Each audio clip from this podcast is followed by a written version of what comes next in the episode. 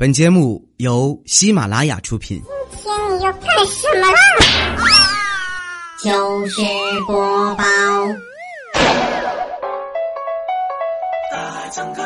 叫我水手，干嘛干嘛，baby，没人勾引我，只叫 baby。没人勾引我，因为罩杯臂。每次听这句歌词儿都是这样的。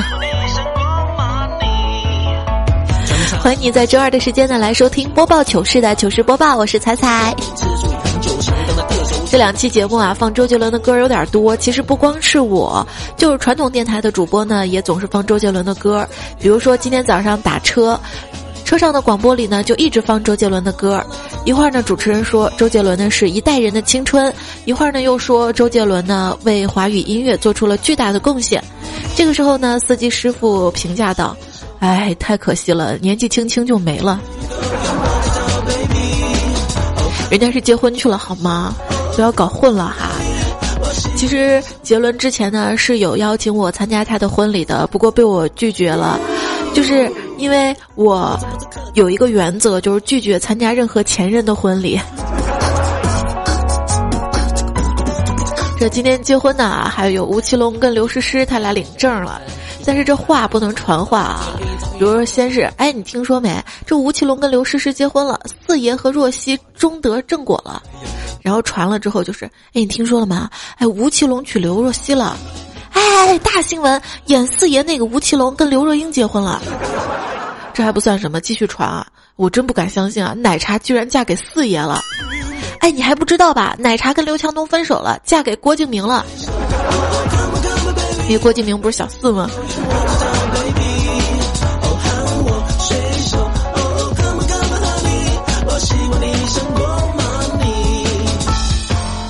结婚的啊，刘恺威呢说我是七四年的，杨幂呢是八六年的，我大三，他初一。杰伦笑了，说我七九年的，昆凌呢九三年的，我大三，他才小学一年级。吴奇隆听了之后不屑地说：“老夫七零年的，刘诗诗八七年的，我大三时候他还没上幼儿园。”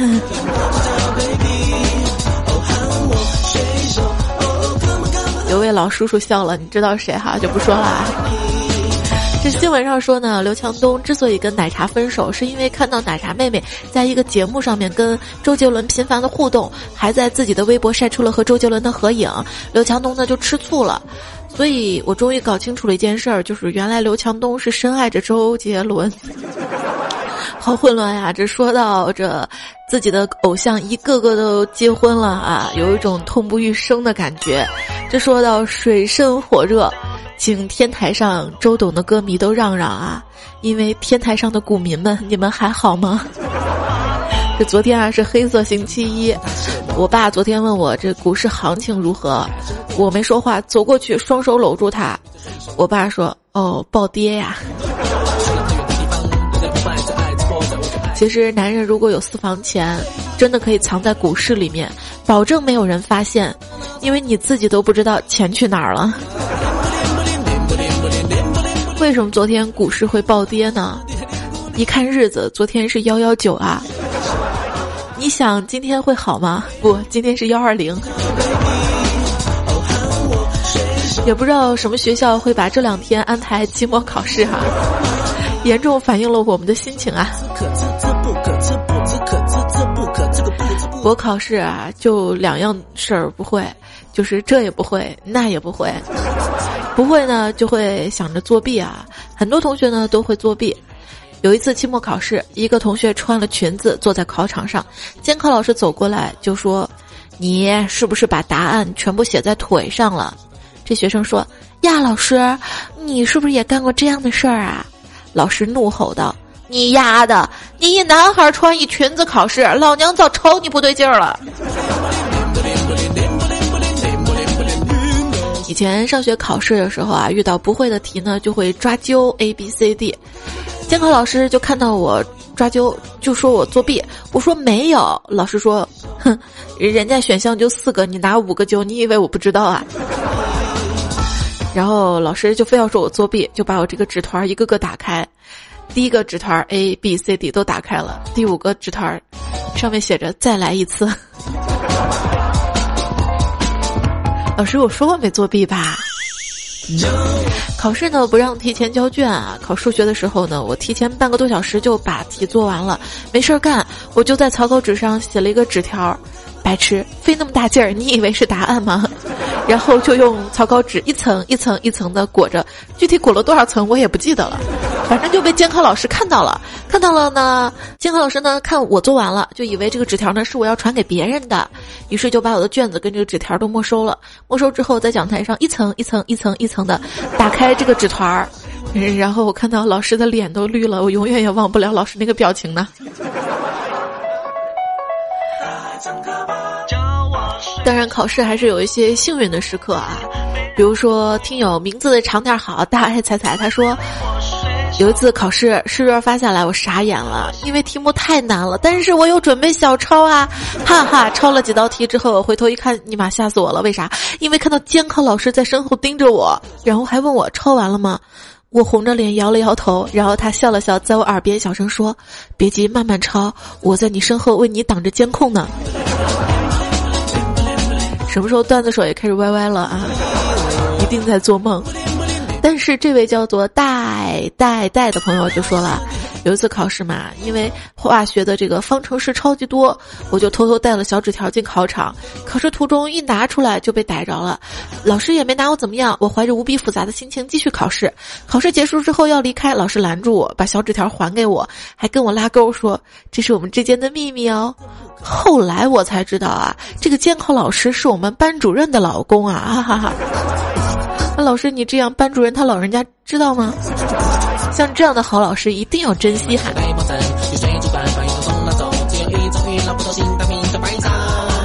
没错，你猜到了。今天我们糗事播报呢，就和大家来说考试时候发生的一些糗事儿。有一次考试啊，李孝钦呢是迟到了三十一分钟啊，监考老师怎么都不让他进去，因为考试规定就是迟到三十分钟就不能进考场了嘛。考场里的考生啊，比如说我呀、佳期啊、未来，我们都是好朋友嘛哈。我们看不下去了，就喊老师：“现在才九点二十九分，九点二十九分。”对，老师，他还没迟到半个小时呢。啊，大家呢都把自己的手机也调成了九点二十九分给老师看啊。监考老师呢被我们这样的友情感动的是热泪盈眶，然后没收了我们的手机，并给我们都记了零分儿。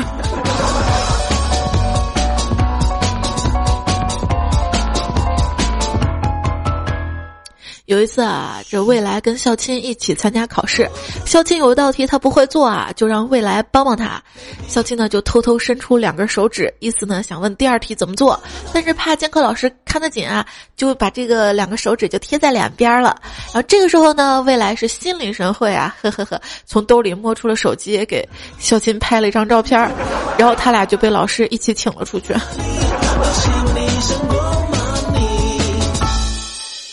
这考试带手机呢，也是希望同学能够发扬互助的精神，彼此分享答案，是吧？这假期考试前呢，就跟好多同学打招呼说：“考试给我手机发答案啊！考试给我手机发答案啊！”不幸他考试的时候遇到了一个比较严格的老师，在他刚把手机准备拿出来的时候呢，老师看到他要检查他的口袋啊。不过呢，佳琪很聪明啊，急中生智，就把这个手机藏到自己内裤里面，期间一直都没敢掏出来，也也不好掏出来。最后走出考场的时候啊，看到佳琪一脸潮红，脚步有些虚浮的回去了，去了，去了。佳琪，你真不该，人缘太好呀！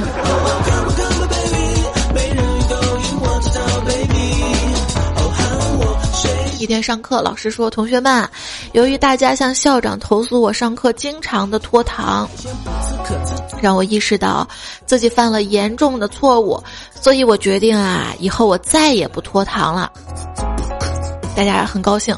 老师接着说。现在呢，为了表示我的诚意，这节课呢提前二十分钟下课，啊，这个同学就更高兴了。然后老师接着说：“那么下面开始考试，下课的时候交卷儿。”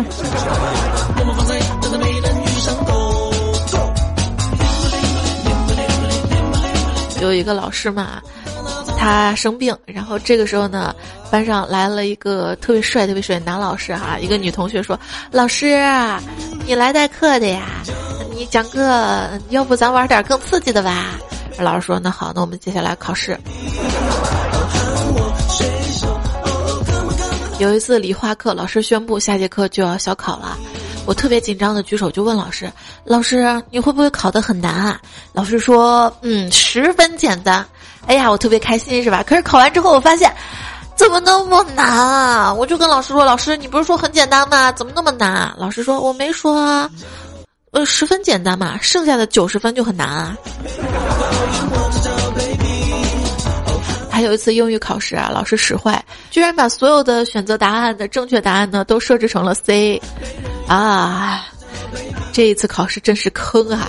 学霸不敢写啊，学渣不敢抄啊，唯一一个全班得满分的是角落里睡觉的那个孩子呀。别人考英语啊是靠着实力，我考英语基本上就是靠着 A B C D 的运气了。有一次英语考试只考了十八分，英语老师特别生气啊，跟我说：“你知不知道十八分什么概念啊？我来告诉你丫的。”于是呢，他，他，他居然抽出一张空白的答题卡放在地板上，那么脚那么踩了一脚，然后放到读卡机器里面，读卡机读完这张答题卡都得了三十六分呢。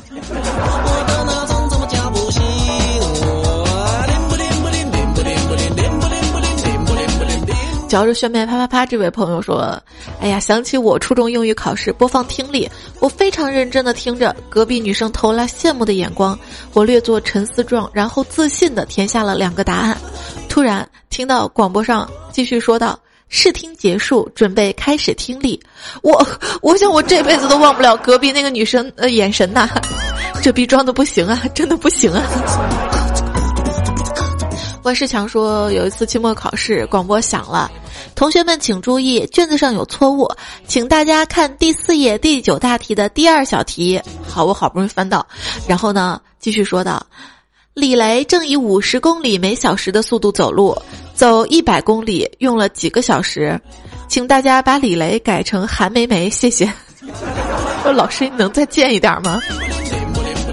听友到处乱飞就说了，我以前考六级的时候啊，学校地方偏，某些位置听力总是窜台，前面的同学听力很正常，我就是半小时交通广播、体育广播来回窜的。我是听着中文做完了六级听力的，我有多惨？有一种考试范围叫整本书都要考，有一种考试重点叫我讲过的都是重点。糗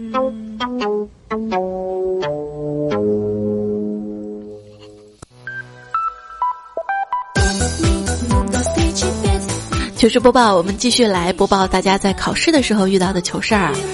陈瑶呢说，话说我们高数老师啊，因为期末考试的时候，每次我们都不怎么好好复习，然后就等着老师给我们划重点。可是有一次啊，学校就规定了，考试前呢不能划重点，这样我们都很着急啊。可是我们的老师特别好，在最后一节课上跟我们说：“同学们啊，学校规定了不许划重点。那好吧，大家把书拿出来，我们画一下非重点。”子不语说，有一个奇葩老师给我们监考的时候啊，刚进门就说：“我的眼睛是很亮的，你们在我眼皮底下绝对做不了弊。”可是开考不到十分钟，他居然趴在桌子上睡着了。我也希望遇到这样的好老师啊。不过我还真遇到一个人文关怀的好老师。有一次，考试前肚子不舒服嘛，但是我强忍着进了考场，考着考着实在难受，憋不住吐了。这个时候老师就走过来，关心的问我：“怎么啦？是不是题目出的太恶心了？”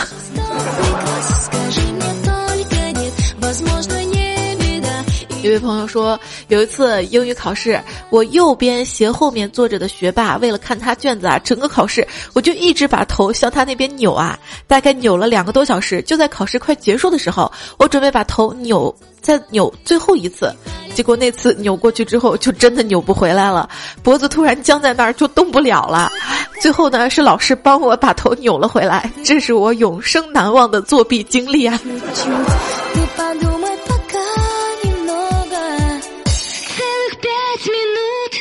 一起蹲坑说，记得高中时候的期末考试前，离我最近的一个女汉子跟我说：“你你知道我是谁吗？”我说：“不知道啊。”她说：“我是某某女朋友，某某是我们学校一小流氓头子，我我说我我知道那个人，他说好，你要是考试不给我递答案，我就让他揍你。我说好，于是考试时候啊，我不遗余力的就给他递答案啊。后来后来考试成绩公布了，我是全校倒数第二，据说倒数第一就是那个女的。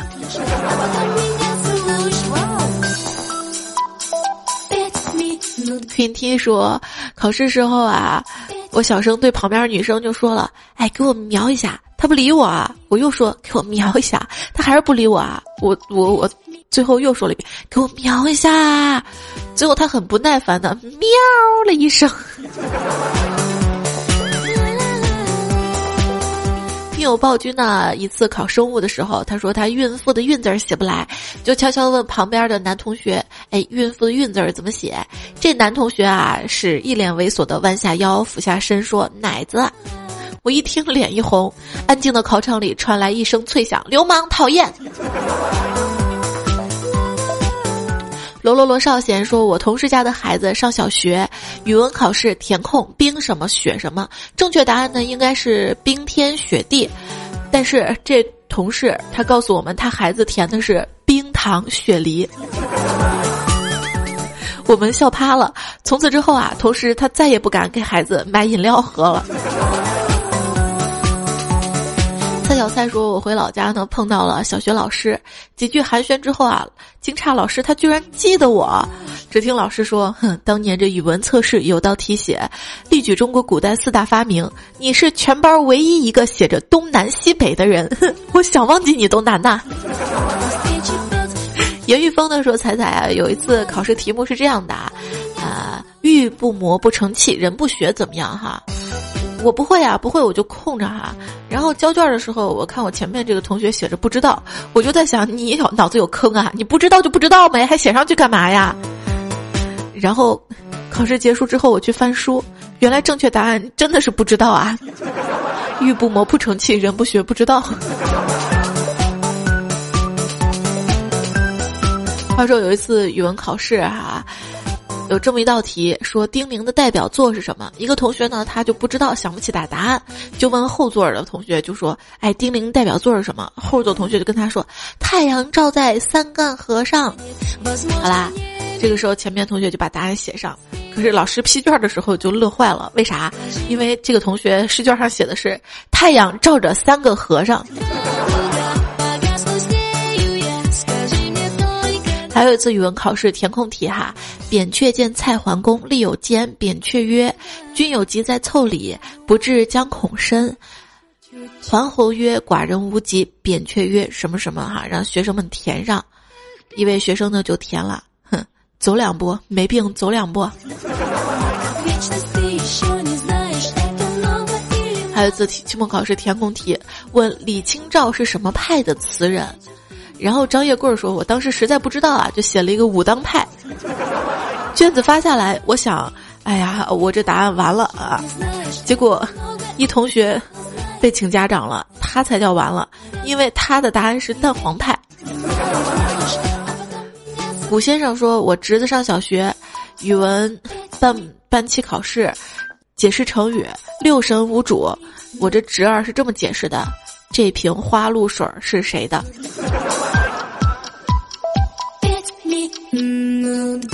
听友认识敏币呢，就说有一次考试啊，作文呢要求讲述小明撞车之后被进医院这样的一个作文，于是我同桌正文就写到了：消命 work 路上被 car 撞幺二零呜哇呜哇 come，。我们老师啊拿着书狂拍他的头，我让你呜哇呜哇。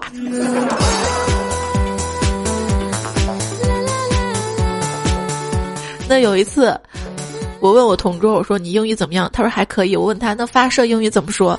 他说 biu。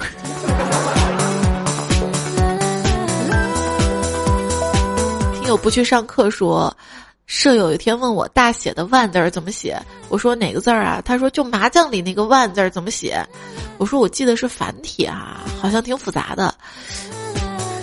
那那个麻将里的千字儿咋写呀？千。麻将里有签吗？啊，出签，是这么理解吗？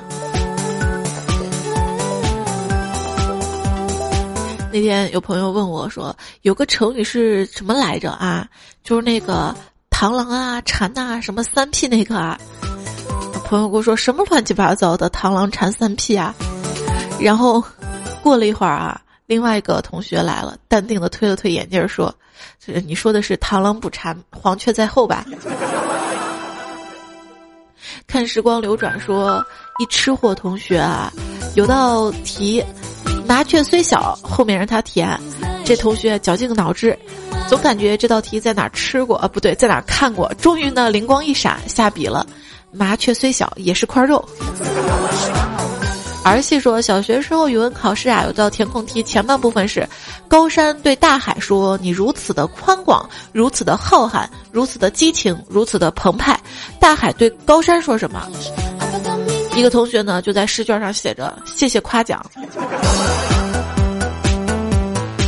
如果我的考试成绩能像房价涨得那么快，嗯，这个世界该有多可爱呀！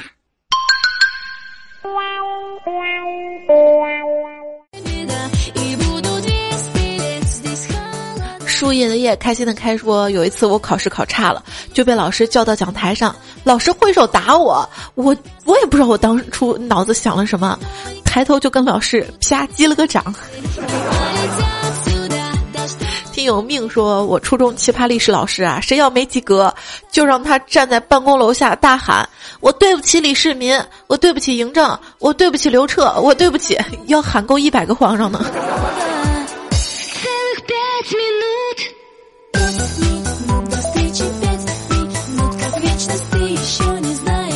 高中的时候考地理，全班都考砸了，地理老师特别生气，就就在讲台上说：“这填空题送的四十分啊，居然有人十分、二十分，十分到二十分的同学都给我站起来，把卷子抄十遍。”这个时候我同桌长叹道：“好险，我二十一分。”正当清醒的时候，后面一哥们儿也悠悠的叹息说：“嘿，我也好险，我才九分。”请叫我红领巾说。上学的时候啊，和一个小心眼儿的学霸邻座，每次考试啊，都会拿着考八十九十分的试卷抱怨说：“哎呀，怎么才这点分啊？”然后有一次，身为学渣的我，物理居然跟他考了一样的分数，然后他拿着我的试卷去找老师去了，说老师算错了，然后真的算错了，我比他还高了两分呢。这下扬眉吐气了哈。叫我不应该是韩卫 这位朋友，他说：“哎呀，讲段悲惨的往事儿。高中化学特别差，考试成绩啊都是单数十分以下。有一次试卷发下来，我居然十五分，窃喜啊！然后化学老师在讲台上说，最后一道大题出错了，这十五分我都白送给你们了。原来是这样啊！知道真相，眼泪掉下来呀。听友文的说，老师问我，你的历史卷子为什么交白卷呢？”我当时脑子一抽，说：“老师，因为我认为篡改历史是不对的，还蛮机智的哈。”简黑的说：“考完试，老师走过来拍拍桌子，怎么考这样？之前那些上过我的客人，考试就没有让我失望过。”等一下，老师，你确定你说的？你说你不是要说上过我课的人，居然说成了上过我的客人？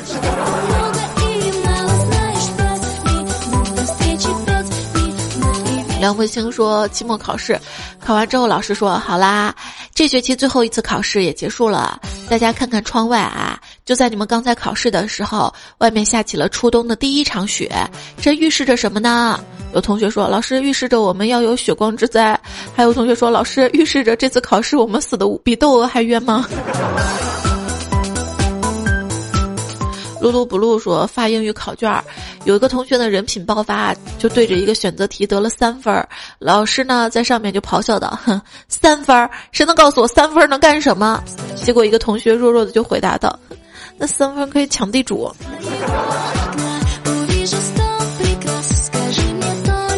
有一次我成绩特别差，我妈特别生气，就对我吼道：“你说说你啊，你除了吃还会干什么？”我弱弱的说：“妈，我还会饿。”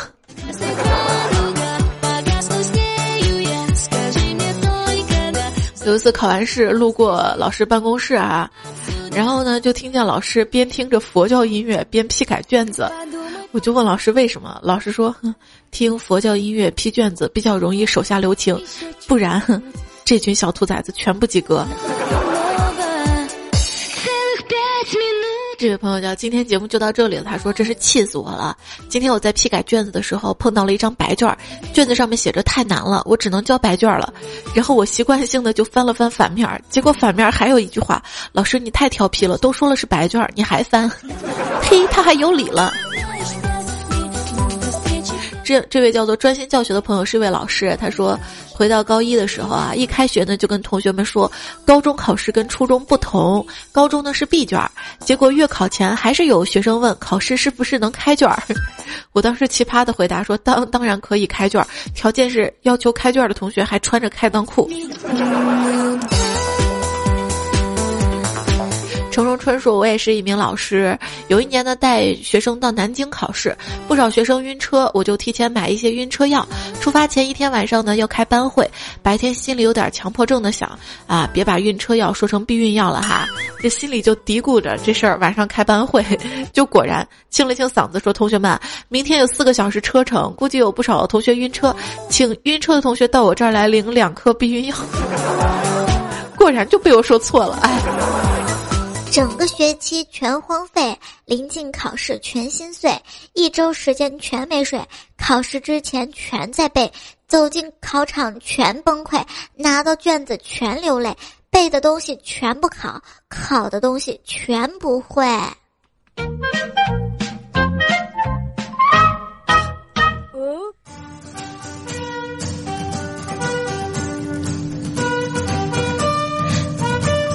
糗事播报，今天又是超时的节奏了啊！但是还是很愿意和大家分享一下互动的。大条班长不是班长就说了，来给大家分享一个考试妙招哈，将所有的考试重点归在一个 A 四纸上，五号字儿，一点二五。倍的行距打印好，按照百分之三十三缩印，好专业。然后剪下缩印部分，揉搓放入书本压平。考前按照不同的知识点放入不同的口袋备用。拿到试卷先浏览，以了解考试知识点，好知道哪道题在哪的哪个口袋。然后在开考半小时内和考试结束前半小时内，择机而动。别问我为什么，我叫雷锋，毕业了这门手艺无从发挥，只能助人为乐了。每当考试前啊，我们学校的复印店门口就会写着大大的“不缩印”，别问为什么。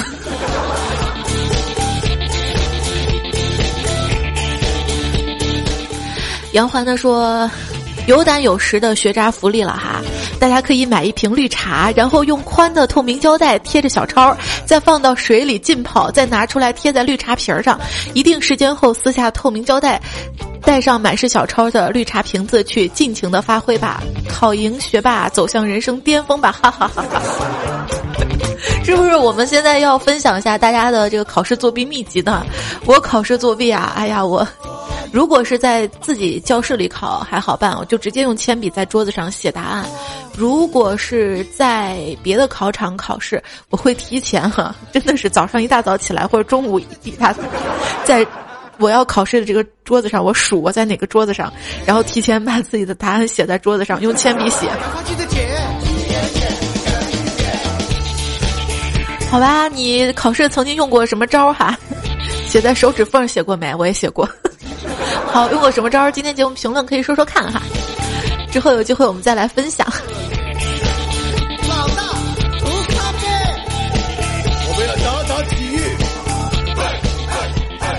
这位叫做嘎子木，他说。今天做题看到三十六题的时候，想了想，选了答案 D 啊，然后连起来念了句三十六 D，不对呀，我怎么想歪了？啊，细思之后，原来是被段子来了带坏的。唯一不永伤若彩彩，今天数学老师说，考试的时候遇到不会的就跳过去，别耽误时间。我可是我怕我这一跳就跟吃了炫迈一样，根本停不下来呀。这位叫 A 什么 A 的朋友就说，高中同学小明考试之前用两个小时把考试重点抄在了笔上，就是那种能抽拉的、有弹簧的。结果考试刚开始，性感的女老师过来就问我能借你支笔用吗？然后他就选了那支写答案的，好悲催。秦用茶说，朋友的孩子上中学，作文题目呢是总结木兰从军并成功的原因，孩子答案是阿爷无大儿。木兰无长兄，无长兄，没有长兄。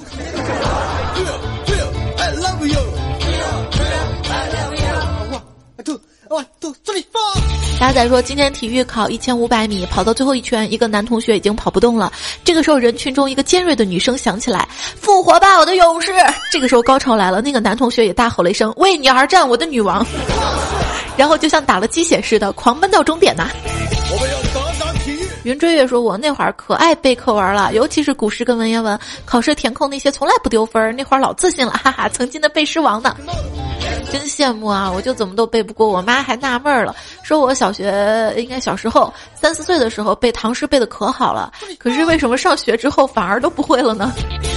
后来我看过一篇相关的文章啊，小时候小小朋友背这些诗词呢，它是纯就是记忆，而且是暂时性记忆的。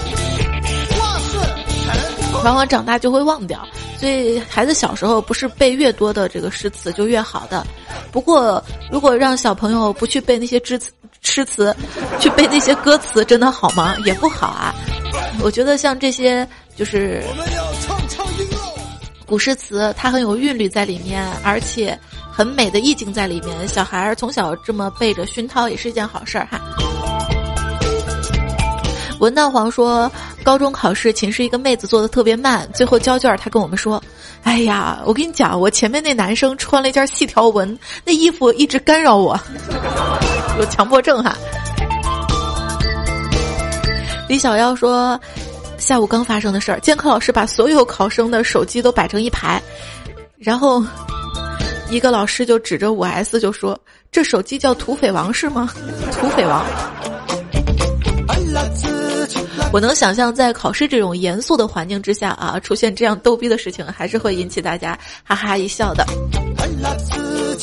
小新没有小白可爱说，大学学生党分三种人：第一种考完试各自秀的；第二种期末考下小宇宙爆发一天学一门新课的；第三种就是考完试还要上两周新课的杭州某大学。你在说你们学校是吧？前说猜猜，你见过期末考试两边高清监控，两个监考老师加 N 个巡考的大学吗？你见过作弊即使当场没抓到，监控看到了也算的学校吗？四年八次考试，你值得拥有。这种情况可以找代考。哎，世林说最近快考英语了，我跟室友约定考前在宿舍要用英语交流，以便提高英语水平。然后，然后就是我们现在已经有一个星期不说话了。陆某某说：“呃，考试呢划重点最痛心了。第一，把 PPT 内容转化成 PDF 格式就说是重点；第二，把所有章节大标题摘出来说是重点；第三，从头到尾全是花二十分钟回顾一下就说是重点；第四，我讲的都是重点。最狠的就是我 PPT 上的内容跟书本交集的重点。娘啊，PPT 不给我们，我怎么知道你讲了什么？上课不做笔记的吗？” 望耀山峰说：“每次考试，为什么我一抬头总会和监考老师对上眼儿呢？搞不明白。”我们要唱唱。让我想到了玻璃窗外的那张脸。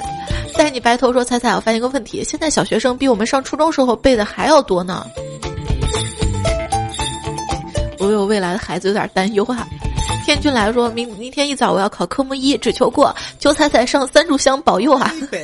科目一很简单的，就不要浪费菩萨了。等到你考科目二、科目三的时候再保佑你啊！北北北京的北，北北北京的北，跟我。好啦，怀中抱妹煞说：“鱼死早体课带。”这是新的词儿吗？鱼死早体课带，英文名字这位朋友就说了啊。考前挂柯南，考后又挂了个科比 M D 的，一科比一科难呐，一科比一科难。哎，说的好啊！前阵说今天刚查完成绩没挂，哈哈，可以开心的过年啦。一人的爱说，猜猜保佑我一定要抄到数学题呀！我不保佑你抄到数学题，我保佑你抄到数学答案啊，而且还要抄对。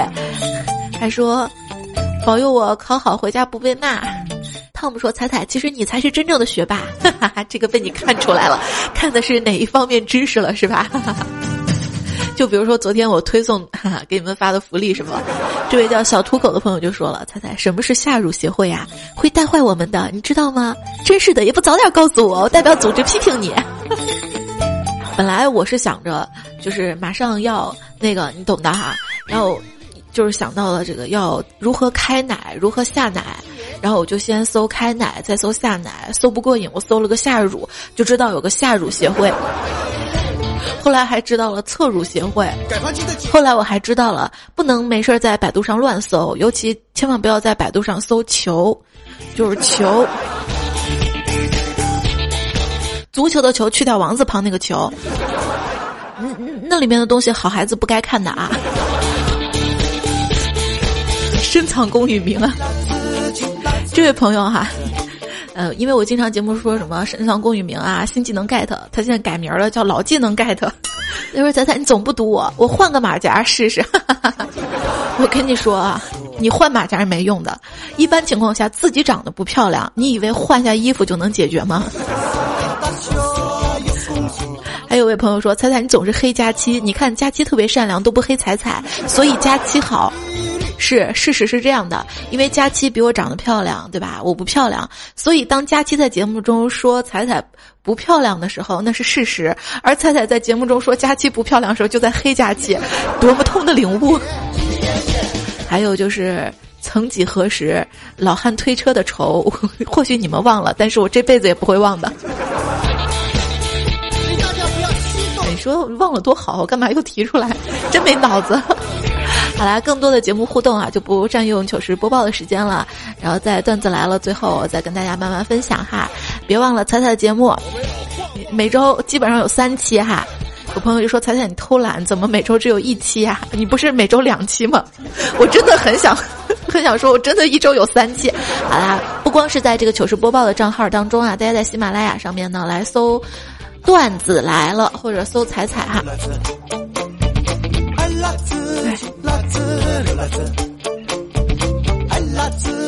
最后呢，用渡边青一的留言结束节目吧。他说：“猜猜，我现在才明白，我老爸干嘛给我买个两米乘两米的大床？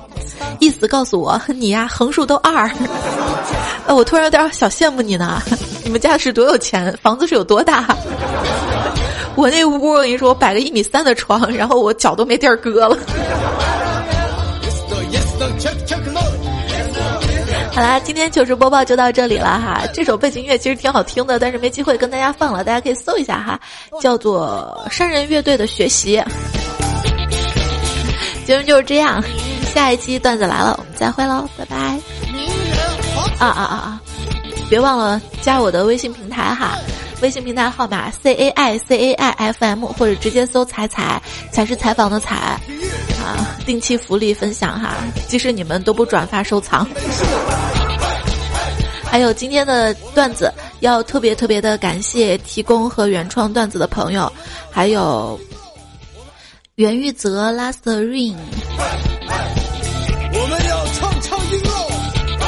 福大校长方恨少、郑某、李亚有鸭梨、大哥王振华。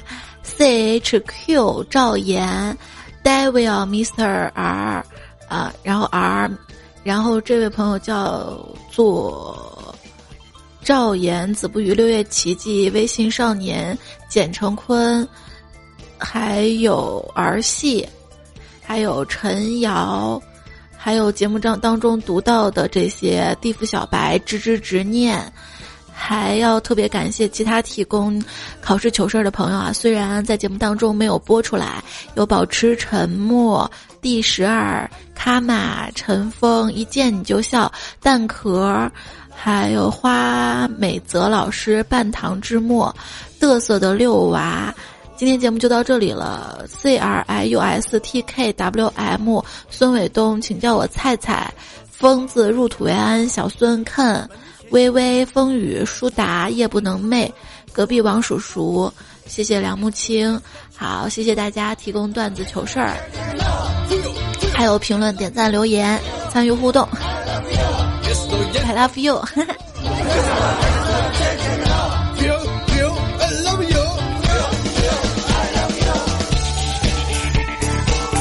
大家翻到课本。好啦，结束节目吧。